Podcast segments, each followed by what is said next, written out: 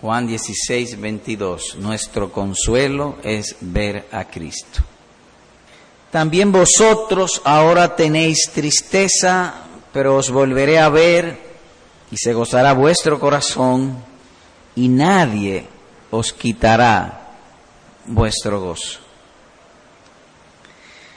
Cuando leemos ciertos textos de las Santas Escrituras hay palabras que llaman nuestra atención y nos detenemos,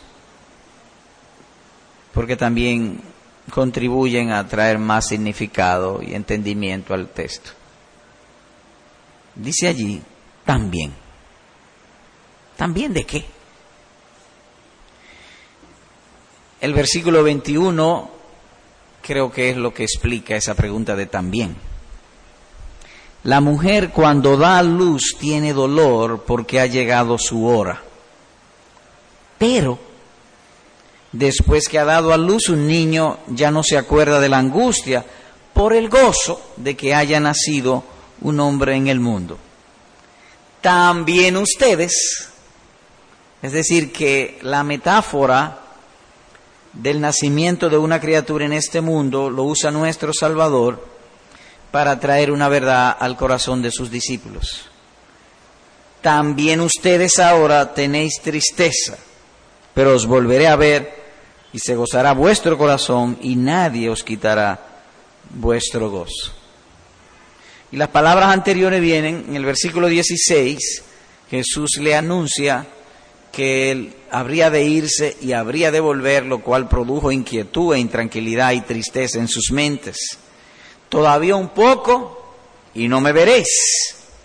Y de nuevo un poco y me veréis, porque yo voy al Padre. Entonces, es decir, en aquella ocasión se dijeron algunos de sus discípulos a otros, ¿qué es esto que nos dice? ¿Qué es lo que está diciendo? Todavía un poco y no me veréis, de nuevo un poco y me veréis, porque yo voy al Padre. Verso 20. De cierto, de cierto os digo que vosotros lloraréis y lamentaréis y el mundo se alegrará, pero aunque vosotros estéis tristes, vuestra tristeza se convertirá en gozo. De donde nosotros vemos que entre líneas se deja ver la ternura de nuestro Señor Jesucristo. Cuando decimos que nuestro Señor es fiel, lo que queremos decir, en el caso que nos ocupa, que la misma manera en que Él fue con ellos es con todos los creyentes en todas las épocas. Antes de que ellos dijeran que estuviesen tristes, Él se los anuncia. Vosotros lloraréis y lamentaréis, y el mundo se alegrará. Pero aunque vosotros estéis tristes, vuestra tristeza se convertirá en gozo. Entonces allí dice, vosotros ahora tenéis tristeza, pero, dice el versículo 22, os volveré a ver y se gozará vuestro corazón. De manera que el ver a Cristo y tener gozo son términos equivalentes, que algo sigue a lo otro. Os volveré a ver y se gozará vuestro corazón.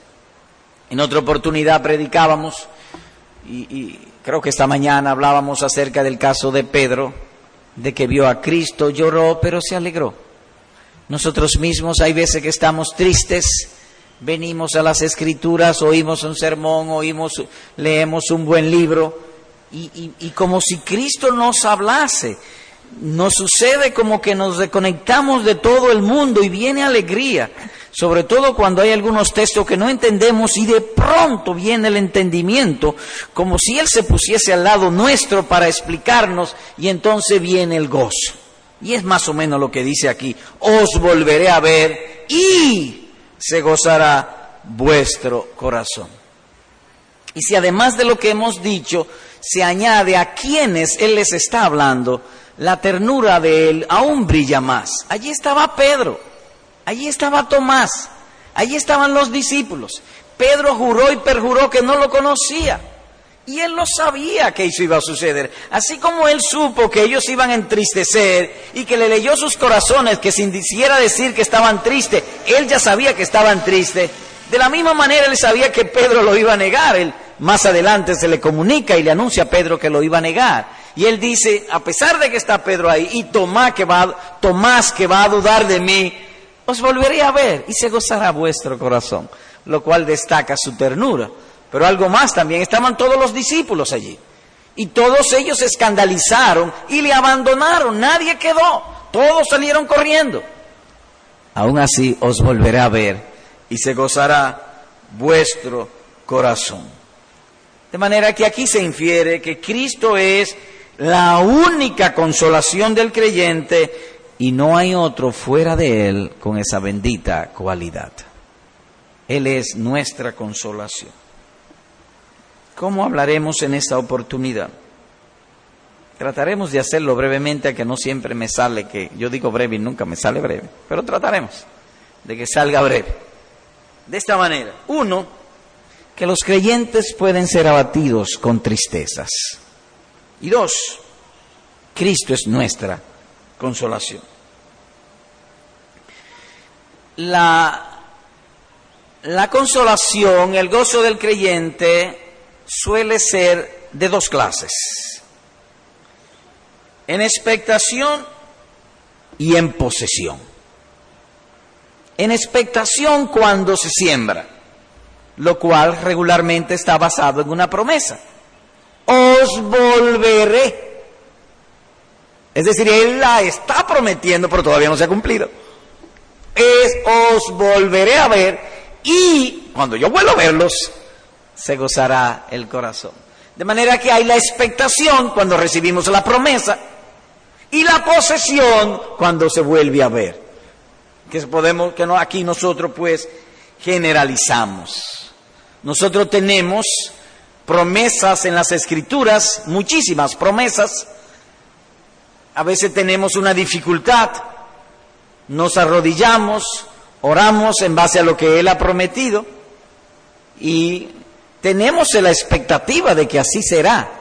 Cuando se cumple entonces la poseemos. Así que la consolación en ese sentido es de dos partes, seminal o que se siembra y frutal cuando se cosecha. Un caso. Dice la escritura, y he aquí, había en Jerusalén un hombre llamado Simeón, y este hombre, justo y piadoso, esperaba la consolación de Israel y el Espíritu Santo estaba sobre él, dice Lucas capítulo 2 versículo 45, y más adelante dice que recibió al Señor Jesús eh, siendo un bebé en sus brazos y dijo, Señor, han visto mis ojos tu promesa, ya me puedo morir, puedes llevarte a tu cielo. Es decir, que el Espíritu le había prometido que en sus brazos él tendría la consolación de Israel. Cuando la tuvo entonces fue tanto el gozo que dijo, ya, me puedo morir. Hay cosas que los hombres dicen, bueno, si yo alcanzo tal cosa, ya me puedo morir. Cosas carnales. Pero este hombre no. Cuando yo pueda tener a Cristo en mis brazos, me puedo morir. Y es interesante, en el texto que hemos citado, en Lucas 2.25, que dice allí, esperaba la consolación de Israel. ¿Y por qué es interesante? Porque le llama al Señor Jesucristo la consolación. Y es interesante cuando lo contrastamos con el Espíritu Santo que es el consolador. Cristo es la consolación del creyente o de Israel. El Espíritu Santo es el consolador. Imaginemos a una persona con hambre y hay comida y alguien le lleva la comida a la boca. Cristo es la comida y el Espíritu Santo quien da la comida. Por eso cuando una persona oye el Evangelio y se convierte al Señor Jesucristo, entonces el Espíritu Santo aplica a Cristo como si diera comer a nuestras almas en fe al Señor Jesucristo. Así que Cristo es la consolación y el Espíritu Santo el consolador. Jesús es la comida y el Espíritu quien lo da a comer a los hijos de Dios. Ahora bien, dice el texto, pero os volveré a ver. De manera pues que la consolación requiere usualmente en la vida de los creyentes un tiempo previo de espera. Porque él dice, os volveré a ver. Y esto es así porque cada creyente tiene sembrada dicha semilla en el alma. Permítame o les invito más bien a ir al Salmo 97 y el verso 11. Salmos 97, verso 11. Leo. Luz está sembrada para el justo o en el justo y alegría para los rectos de corazón. Dice que en la vida del justo o del que ha sido justificado creyente está sembrada la luz del Evangelio. Cuando nos convertimos, la luz está sembrada allí.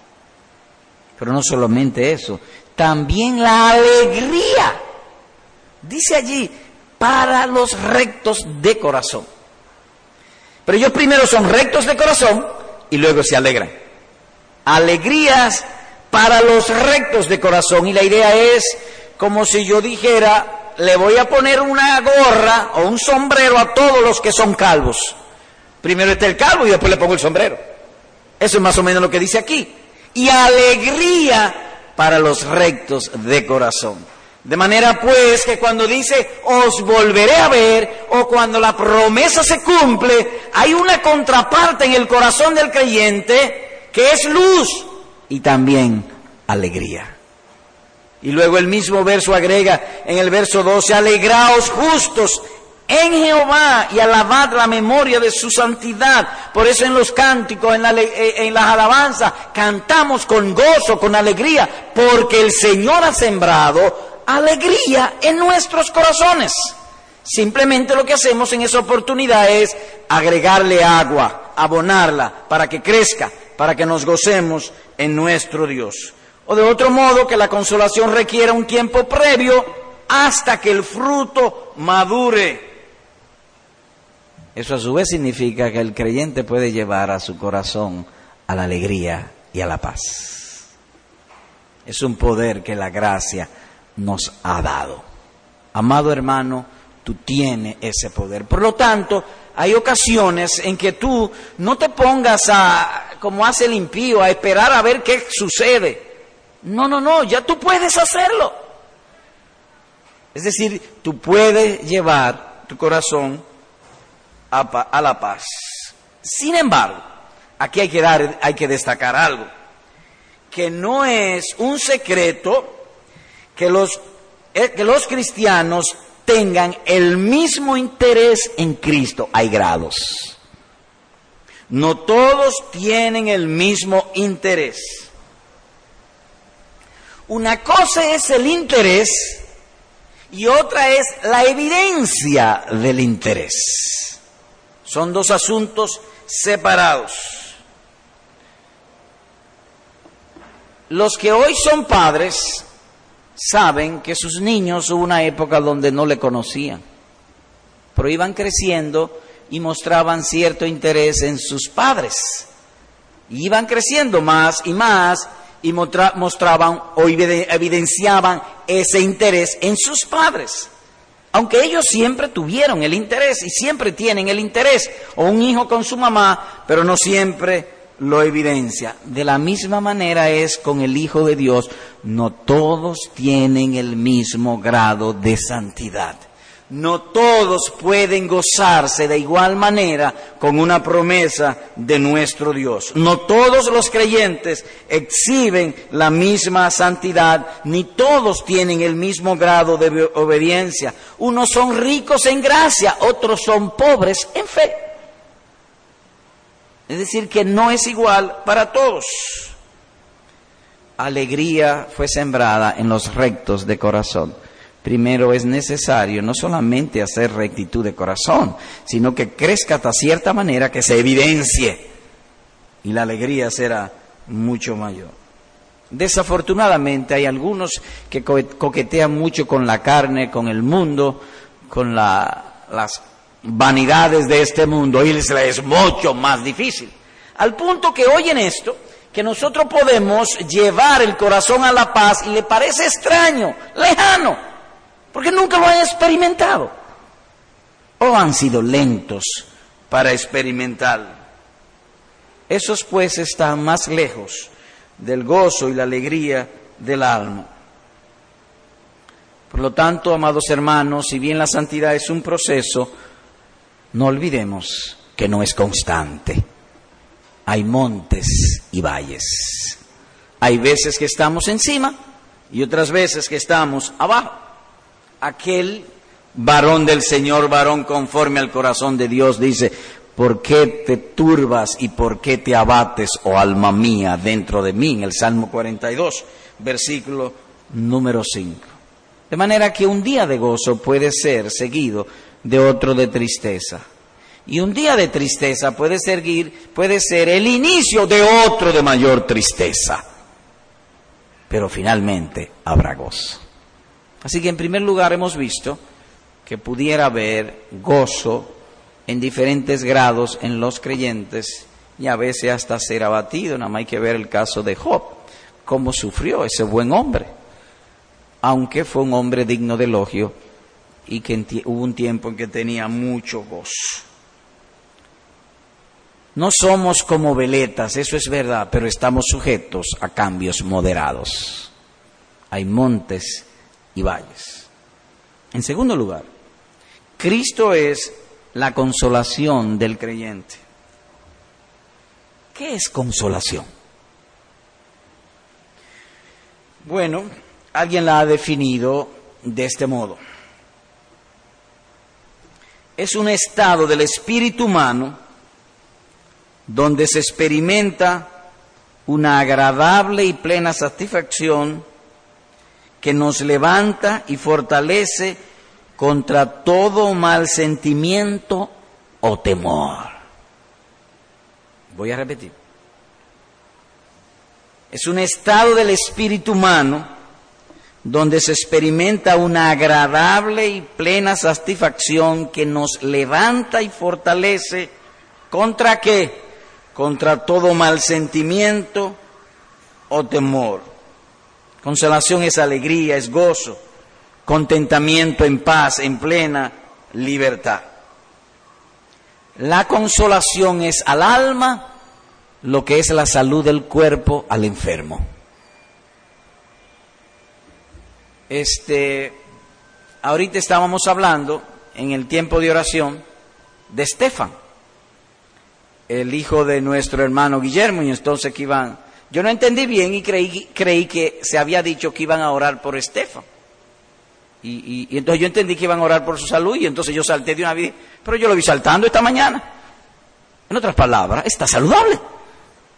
Eh, eh, eh, como ilustración, así que la salud, cuando uno está saludable, es activo, es vigoroso, animado, sonriente. Cuando el alma está consolada, es servicial, es obediente, es alegre en las cosas espirituales. Eso hace un alma consolada. De modo que hay enfermedades del cuerpo, el cáncer, el dolor de cabeza, la tuberculosis, la gripe aviar, la gripe porcina, muchísimas de esas cosas son enfermedades del cuerpo, pero hay también enfermedades del alma. ¿Y cuáles son las enfermedades del alma? Depresión, angustia, ansiedad, desasosiego, turbación. La consolación es matar todas esas enfermedades. Por eso decimos que lo que es la salud al cuerpo es la consolación al alma. Y Cristo es el único que puede llevar el alma al gozo y a la consolación. Oigan esto. En una oportunidad Jesús estaba en casa de alguien. Alguien le había invitado a, a su casa y Jesús entra, pero estaba las puertas, las ventanas llenas, no había manera de entrar. Y alguien destapó el techo y bajó por ahí. Y bajaron un paralítico y lo pusieron en medio del Señor Jesús. Y dice la escritura de la siguiente manera. Y viendo Jesús la fe de ellos, dijo al paralítico, alégrate hijo, tus pecados te son perdonados. Mateo capítulo 9, versículo número 2. De modo que cuando Jesús habla al alma, el alma se consuela. Y reitero otra vez o apelo para ganar vuestro, vuestro consentimiento a nuestra propia experiencia. A veces estamos tristes, leemos las escrituras, a veces en el sermón nos hablan la palabra, venimos tristes, venimos desconsolados y salimos contentos. Cristo habló al alma. se anima el corazón. Porque cuando Él habla, su palabra viene con poder. Es una oración en esta iglesia de hace muchos años. Señor, no deja hablar a los predicadores por su propia cuenta. No nos deje. Háblanos al corazón. O como dice el salmista, oh Jehová, levántate y me ayuda. Habla a mi alma. Salmo 35, versículo número 3. Una de las cosas que a veces más tristeza nos produce en nosotros es cuando nosotros pensamos que somos incrédulos. Eso es fuerte. Eso nos abate. Cuando oímos las escrituras, pues, yo, me identifico con esa impiedad. Yo no, no me siento que soy creyente. Y nos da miedo, nos da terror. El alma se abate, se tumba, se cae, se entristece, se amarga. Pero también la voz más dulce para un condenado es la, de, aquel que puede liberarlo y que le hable y le dice, está en libertad. Nadie más. Ninguna otra voz es dulce para el hombre que está preso y condenado que esa voz.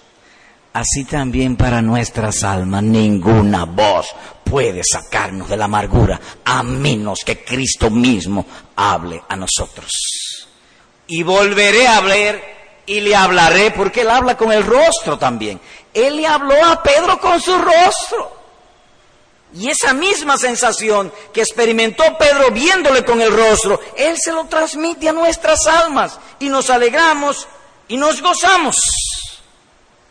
Es cierto, y aquí debemos dar una nota de precaución, que hay ocasiones que muchas cosas de este mundo nos consuelan, nos anima, nos alegran como no dudamos también que a un preso le ayuden a escapar de la cárcel y se alegre de estar suelto. Pero la justicia no ha sido satisfecha. Un día lo agarran. Por eso nosotros cuando estamos tristes vamos a la cruz. Mis deudas fueron pagadas en la cruz. Para que podamos disfrutar nuestra libertad de que la justicia fue satisfecha. Hay una profecía tocante al Mesías, en este mismo sentido, del gozo que nos da la palabra de Cristo. Y está en Jeremías 23. Les invito a que vayamos allá. Versos 5 y 6. He aquí que vienen días, dice Jehová, en que levantaré a David renuevo justo y reinará como rey el cual será dichoso y hará juicio y justicia en la tierra. Es la promesa del Mesías, un renuevo de la simiente de David sería rey, rey para siempre. Verso 6. En sus días será salvo Judá, e Israel habitará confiado, y este será su nombre con el cual le llamarán Jehová, justicia nuestra. En otras palabras, Jesucristo. ¿Y es este Jesucristo? Sí. Eso puede ser dicho en lenguaje del Nuevo Testamento, al que no conoció pecado por nosotros, lo hizo pecado para que fuésemos hechos justicia de Dios en él. En otras palabras, nosotros sabemos que Dios se vistió de carne él tuvo una conducta sobre la tierra. Esa conducta de Dios sobre la tierra, Jehová tuvo una justicia, porque la justicia es el conjunto de cualidades y virtudes y buenas obras, por lo cual decimos a una persona justa, fulano es justo. Ese justo fue Cristo. Dios estaba en Cristo y Él vivió en este mundo y fue sin pecado. Su obediencia perfecta a la ley de Dios, Jehová, justicia, es nuestra y habitaremos, dice allí, confiados. Para siempre, confiados. Eso sucede cuando esas promesas, el predicador la dice, la vemos en las escrituras y el Espíritu Santo la aplica en nuestros corazones y nos dice, eso es tuyo, ese eres tú. O que tú tienes eso mismo. El profeta Isaías agrega en otro lugar, El efecto de la justicia será paz y la labor de la justicia reposo y seguridad para siempre. Isaías 32, versículo número 17. Seguridad para siempre, por eso nosotros proclamamos seguridad de salvación, porque es seguridad para siempre. Justificados pues por la fe, tenemos paz para con Dios por medio del Señor de Jesucristo. Dice Romanos capítulo 5, versículo número 1. De manera que nuestro consuelo es Cristo. Cuando vemos a Cristo, cuando Él nos habla, viene el consuelo a nuestras almas. ¿Y por qué a veces no hay consuelo? No hay esa paz, esa quietud. Si la justicia de la República Dominicana estuviera en paz con todo el mundo, o que todo el mundo tuviera en paz con la justicia de la República Dominicana, ¿habría paz? No habría problema aquí, porque nadie estaría fuera de la ley, ni hubiera problema de conciencia. La intranquilidad de la nación dominicana es, es que hay muchos que están fuera de la justicia. Así también, si tenemos problema con la justicia divina, en el sentido de creyente, no tanto de la justicia cuando somos salvos, problemas en nuestras mentes, hipocresía, infidelidad, palabras descompuestas, malos deseos, no puede haber paz, no puede haber consuelo. Recordemos lo que él dijo al paralítico. Alégrate, hijo, tus pecados te son perdonados. En otras palabras, que cuando lo, viene ese sentido de que nuestros pecados son perdonados, por necesidad, Él lo ha prometido, no descansa en nosotros, descansa y depende de Él, habrá alegría en el corazón. Volveré a ver y quizás tengan gozo, no, y tendréis gozo. Una cosa viene con la otra, es un solo paquete, vienen juntos. Y eso solamente puede hacerlo Jesucristo. ¿Recuerdan ustedes a aquel hombre desesperado? Miserable de mí, ¿quién me librará de este cuerpo de muerte? Gritaba ansiosamente y angustiosamente él. Y ahí mismo agrega, gracias doy a Dios por Jesucristo, Señor nuestro. Romanos capítulo 7, versículos 24 y 25. De modo que hemos visto dos cosas en esta tarde. Primero, que los creyentes pueden llegar a extremos de profunda tristeza, de depresión, de angustia, de amargura. Eso es parte de la vida creyente. No todos tienen el mismo grado de santidad, ni tienen tampoco el mismo grado de obediencia. Algunos hermanos son ricos en gracia, otros son pobres en fe. Y también vimos en segundo lugar que Cristo es el consuelo del alma creyente. Solo Cristo es el consuelo. Así que cumplí con ustedes, he sido breve. Aplicación uno. Hermano, tu consuelo es un gozo que debe ir en aumento, porque es una fuente que salta para vida eterna. Pero quiero darte ahora en esta aplicación alguna precaución de algo que a veces hemos dicho aquí. El alimento de cada criatura es de acuerdo a su naturaleza. Las vacas comen hierbas, los carnívoros comen carne, las aves comen grano, los puercos comen basura, los hombres, los hombres y mujeres sensuales comen cosas que les satisfagan sus sentidos los espirituales comen alimento espiritual.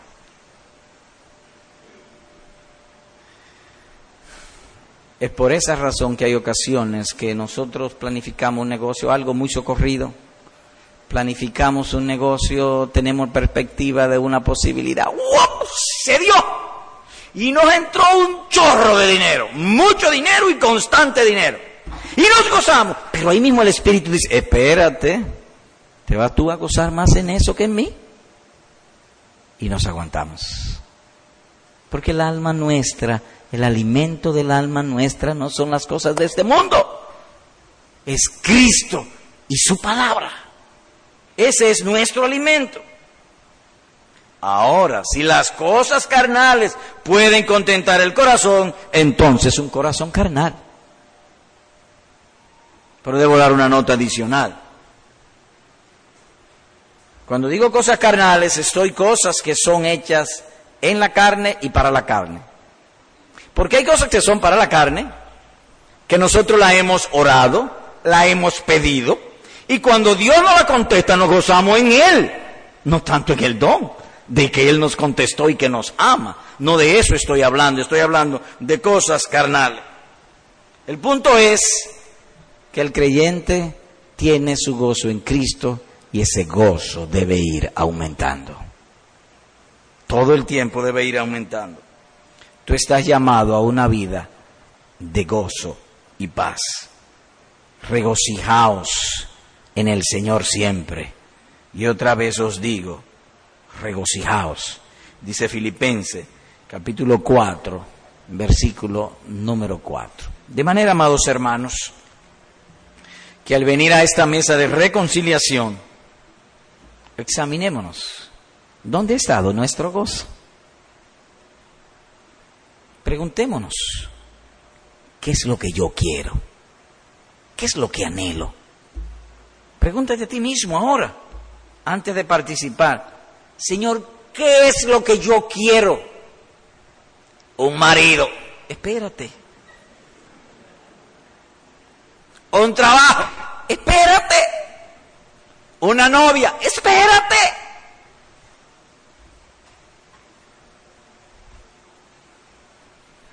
Una sola cosa he pedido y esta demandaré que esté yo en la casa de Jehová todos los días de mi vida, para contemplar su hermosura y que mi delicia sea el Señor nuestro Dios. Amén.